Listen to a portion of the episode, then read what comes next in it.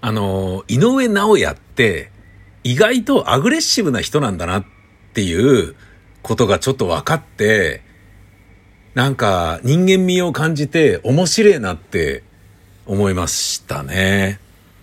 あのー、まあ、パーフェクトだと思うんですよ。井上直也って。だから他のアスリートに例えるならば、羽生結弦とか、リオネル・メッシのようにね、人徳者であり、彼を嫌ったり軽蔑する人はこの世の中に一人もいないだろうなっていう、そういう人。で、怒ると言っても、あのスポーツマンシップにのっとった上で怒るとか、まあ、えー、モチベーションのためにとかね、その負けず嫌いっていうことでカッとなるっていうようなことはあるけど、それってね、スポーツマンは必要なことじゃないですか。負けるもんかっていうね、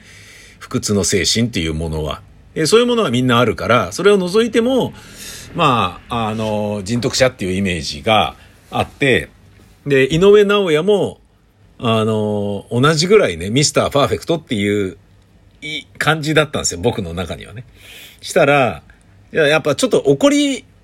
ぽいというか、ちょっとふざけんなよみたいに思うみたいなんですね。で、思ったきっかけっていうのは、あの、メイウェザーに、フロイド・メイウェザーに、ちょっとあの、ね、バカな残念な人が花束を渡す形でね、リングに上がりながらバサッと目の前に捨てるってことをやったじゃないですか。あのー、なんだっけ。えっ、と、誰だっけ。えっ、ー、と、TBS ラジオのストリームに出てた、誰だっけ、あの人だよな。あのコメンテーターが、番組卒業するときに渡された花束をバーンってその場で捨てたっていう、なんか、何やってんだよね。バカじゃねえの？みたいな。子供かよみたいな感じなんだけど、そんなことやってた大人がいたって。あれ、名前忘れたな。えーと、なんかその人の、なんか飲み会に行ったら、女芸人がその人の飲み会に行ったらなんか、僕の出てるなんとかの VHS プレゼントですとかって言って、そいらねえよみたいなものをなんかその、配る。も うなんかやってたとかいうのを聞いて面白いなと思った記憶もあるんだけど、なんかね、そういうふうに、まあまあそれはね、もら、受け取って捨てるだから、ね、あれだけど、メイウェザーの場合はね、メイウェザーがスタ、スタ、ね、捨てられたものをその場で拾って片付けるっていうすごいかっこいいことをしたじゃないですか。で、それに対して井上直也は、いや、よくあそこで拾ってくれましたね、と。僕だったら絶対拾わないです、つって。すごいと思います、メイウェザーは。っていう言い方をしたんだよね。いや、そう言われてみたらそうだなと思って、これから戦うのにそんなことできるわけねえと思って、冗談じゃねえって思うよね。なんだけど、井上直也は、ね、ふざけんなよって思ったわけじゃないですか。いや、それ正しいなと思って、改めてメイウェザーすげえなと思ったんだけど、メイウェザー立派すぎるよっていうのはあったけど、でもそれと同時に、あ、井上直也はそういう言い方するんだと。俺だったら絶対拾いませんよって そこでつまり、自分がやられたかのようにカチンと来てるっていうのがあるわけじゃないですか。この時点で、あ、ちょっとこの人面白いぞっていうね。やっぱさすが、井上直也もやんちゃなところがあったりするわけだね、みたいなことがちょっと嬉しかったんだけど、えー、今回またね、顕著にそれが出てんじゃねえのって余計なことしてるよって思ったのは、ツイッターのつぶやきで、もうあの、すでに1.3万人のいいねをもらってるんだけど、自分がそういうものにしたのによく言いますね。かっこ独り言。っていうふうに書いてあるんですよ。井上直也の、えー、ツイッターで、20時間前に、自分がそういうものにしたのによく言いますね。かっこ独り言閉じかっこ。さあ、これなんでしょう。当然みんなは何のこと言ってんだろうな、これで怒ってんだろうな、つって。これじゃないっすかつって。見つけた人がいました。あ、なるほど。間違いなくこれだ。この記事のことだ。はい。それはですね、ナンバーウェブの、えー、亀田光輝の記事。ね。元世界チャンピオンの亀田光輝氏は、新ボクシングイベント、えー、3150ファイトのファウンダー、創設者として新たなチャレンジを始めた。ボクシング界の底上げを目指す新プロモーターが描く未来像とは何なのかっていうので、全2回の、えー、2回目の、えー、インタビューで、えー、あの、井上直也について、ちょっとインタビュアーが亀田光輝さんに言ってるんですよね。とはいえ、井上直也選手なんかは実力だけじゃなくて人気もすごいし、海外でもしっかり評価されています。国内でも大きな会場が満員になっていますよね。っていうインタビュアーに対して、亀田光輝はこう言いました。井上選手は確かにすごい。でも、それは一部の選手であって、全体で見るとボクシングは苦しい状況にある。だから、ボクシングをもっと活気づけたい。もともとボクシングは歴史もあるし、スポーツとして認知もされている。ステータスがあるんです。でも他の格闘技と比べると、ちょっとハードルが高いというか、入りづらいところがある。そこは華やかにして、入り口を広くして、ボクシングで稼げるとなれば、絶対にこっちに流れは来ると思います。うん。っていうようなことを言ってるんですよ。で、これに関してだろうねと。えー、井上選手は確かにすごいの後に来るものね。でもそれは一部の選手であって、全体で見るとボクシングは苦しい状況にある。だからボクシングをもっと活気づけたい。いや、だから、苦しい状況にあるっていうのはさ、おめえがそういう風にやったんだよ、バーカっていうことを井上直也は、はっきり言ってるよね。何偉そうに何語ってんだよ、てめえと。俺の名前出すんじゃねえよっていう。そういうことだよね。出してんじゃねえよ、俺の名前をっていう。そういうことだと思いますね。それはもうね、あの、プーチンがナワリヌイの名前を絶対に言わないっていう、口にしないっていうのと、全く、あの、逆のパターンで、おめえが俺の名前出すんじゃねえよって。ねえ、俺のこと語ってんじゃねえよって、お前ろくなことやってねえだろって、ふざけんなよっていう、そういうことを言ってますよね。いや、もう本当にその通りだと思います。もうね、1.3万いいねじゃなくてもっといいねがついてもいいんじゃねえかなと思いますよね。いろんな人が説得力あるなね。えー、うん。まあ実力だけで見せてきた、そのためにやってきた彼には思うところがあるでしょうねと。うん。面白いですね。もはや対話だね、みたいな。亀田さん宛てですね、ってね。まあ、亀田の現役時代が実力不足なのに話題先行だったのは事実ですからね。みんなが言ってるね。うーん。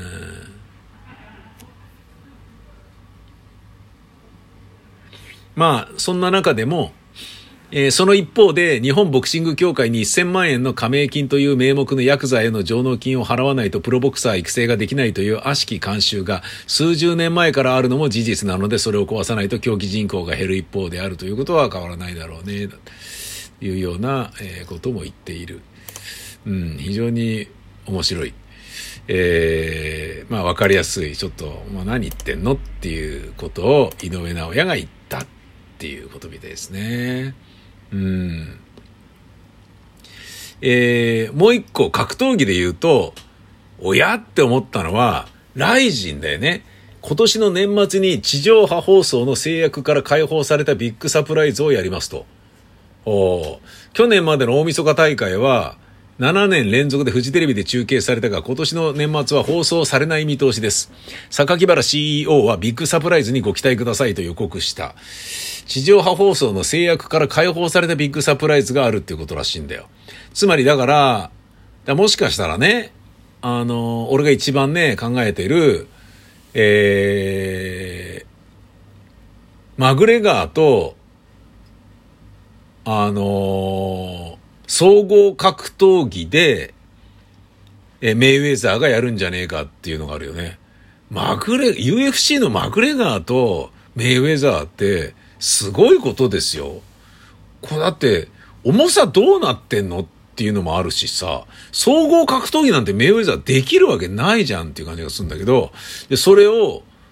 やるってことなんだろうね。いや、これすげえなと思ったんだけど、まああの、まあわかんないよ。それがね、あの、目玉のね、あれなのかわかんない。ただ、フジテレビに振られちゃったから、ね、ビッグサプライズ期待してくださいっつって、煽り入れて、ああ、もうまたね、えー、フジテレビからあらあらってことになっちゃったってことは、やっぱね、暴力団とのね、癒着がどうしようもなく続いてるのね、残念ね、みたいなことなのかなって思ったんですけれどね。えー、まあ、だ、だから、あの、こういうふうにね、えー、ブラフ、ビッグマウスをとりあえずかましといて、みたいなことなのかなっていうのも、まあ、ちょっと思いましたけど、それがどうだかはわからない。えー、上智大学の外国語学部3年生の森田由乃さん、えー、当時21歳が、なんかあの、テレビに出てね、えー、なんかすごい、あのー、人気の、なんか、女子大生として、えー、東大生と結婚したいっていうね、肉食女子とお見合いみたいな企画で、えー、出てた女性がいるんですけれど、この方は、えー、名門上智大学でフランス語を専攻しているっていうことで、なんか別品さんでね、あのー、なんかこう、紹介されてるのがあったんですけど、これなんと困ったことにですね、えー、実は、上智大学の学生と愛人契約をしていた自民党の小里康弘前農水副大臣っていうニュースがいきなり2019年に出ましてですね。で、この、上智大学の人は、あ、これとこれって同じ人じゃねっていうことで合致したらしくて、で、見たらなんだよそれって話なんだけど、えー、なんとですね、これまでの関係を清算したいと存じます。つきましては300万円をお支払いいただけますでしょうか。ね。えー、この簡潔な文言で、害悪の告知の要素がなく、恐喝罪での立件は無理なんだけど、この JD は、女子大生は、法学部卒なのでは、さすが上智優秀だね、なんていうことを語られていたんだけど、実は、手切れ金を、えー、求められてた、この、小里康弘前農水副大臣の愛人だったのが、このテレビに出ていた、えー、何でしたっけ？森田ゆのさん、吉野さんっていうのかな？だったらしいんだよね。それをね、これ同一人物だぜってがっつりなんかね、あ、森田ゆのさんっていうんだ。はっきり、こう、合致させたっていう人がいて、超絶面白いんですよ。で、えー、森田ゆのさん。2019年12月現在で23歳。上智大学外国語学部フランス語学科卒業。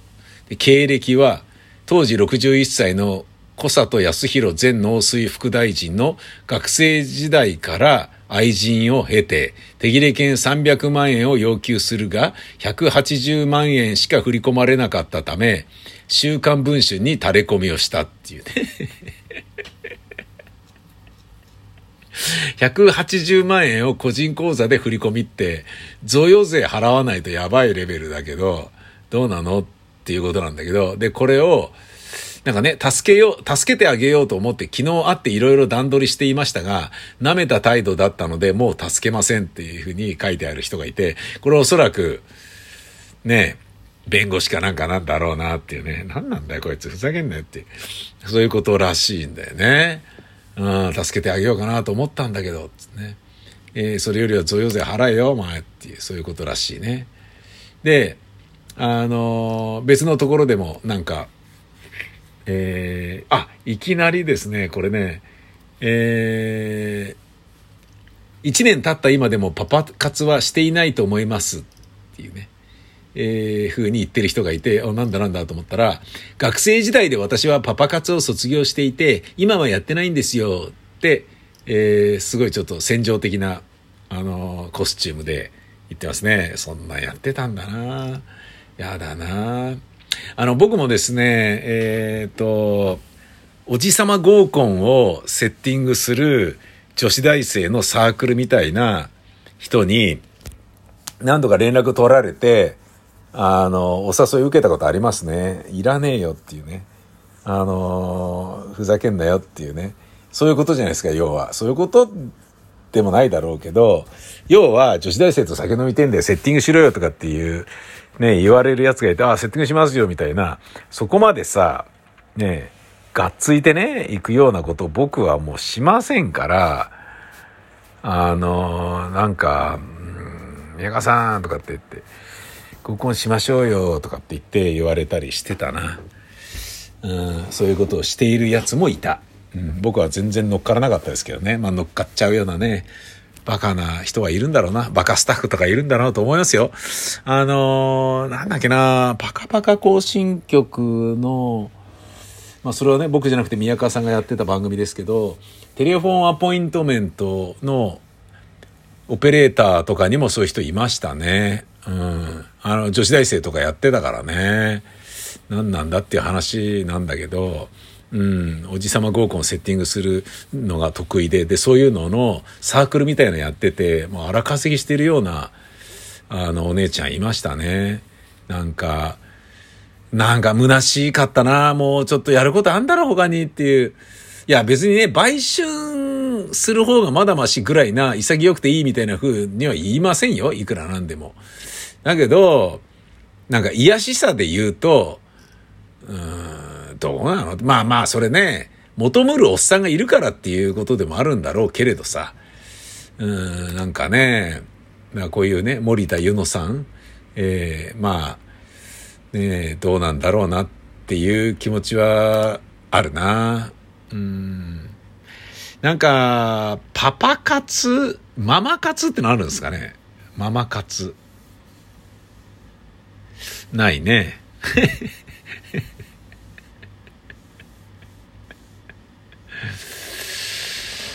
パパ活、ママ活、ああ、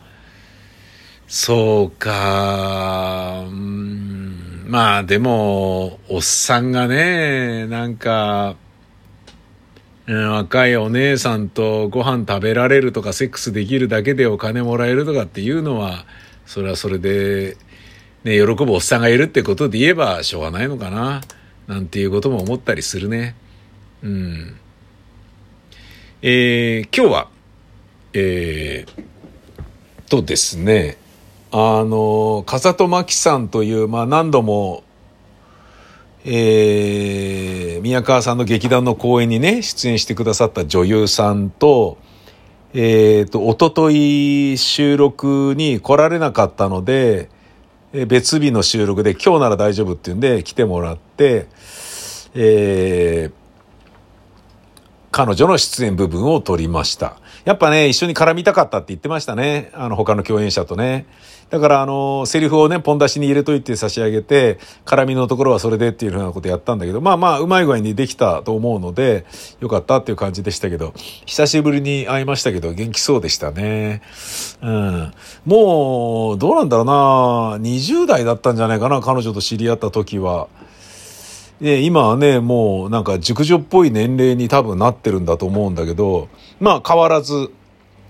えー、シュッとして、あのー、なんか、まあ変わんねえなっていうところはちょっと嬉しかったですけどね。それでね、収録終わって、えー、それを組み立てて、今組み立てが終わったんで、これからね、効果音入れる、音楽作って載せる、で、バランス取る、マスタリング的なことをする、まあそういう作業をしなければいけないんだけど、頑張るぞと思う私でした。えー、とりあえずナレーションは収録全部終わったので、あとは、編集だ。頑張るぜ。おう。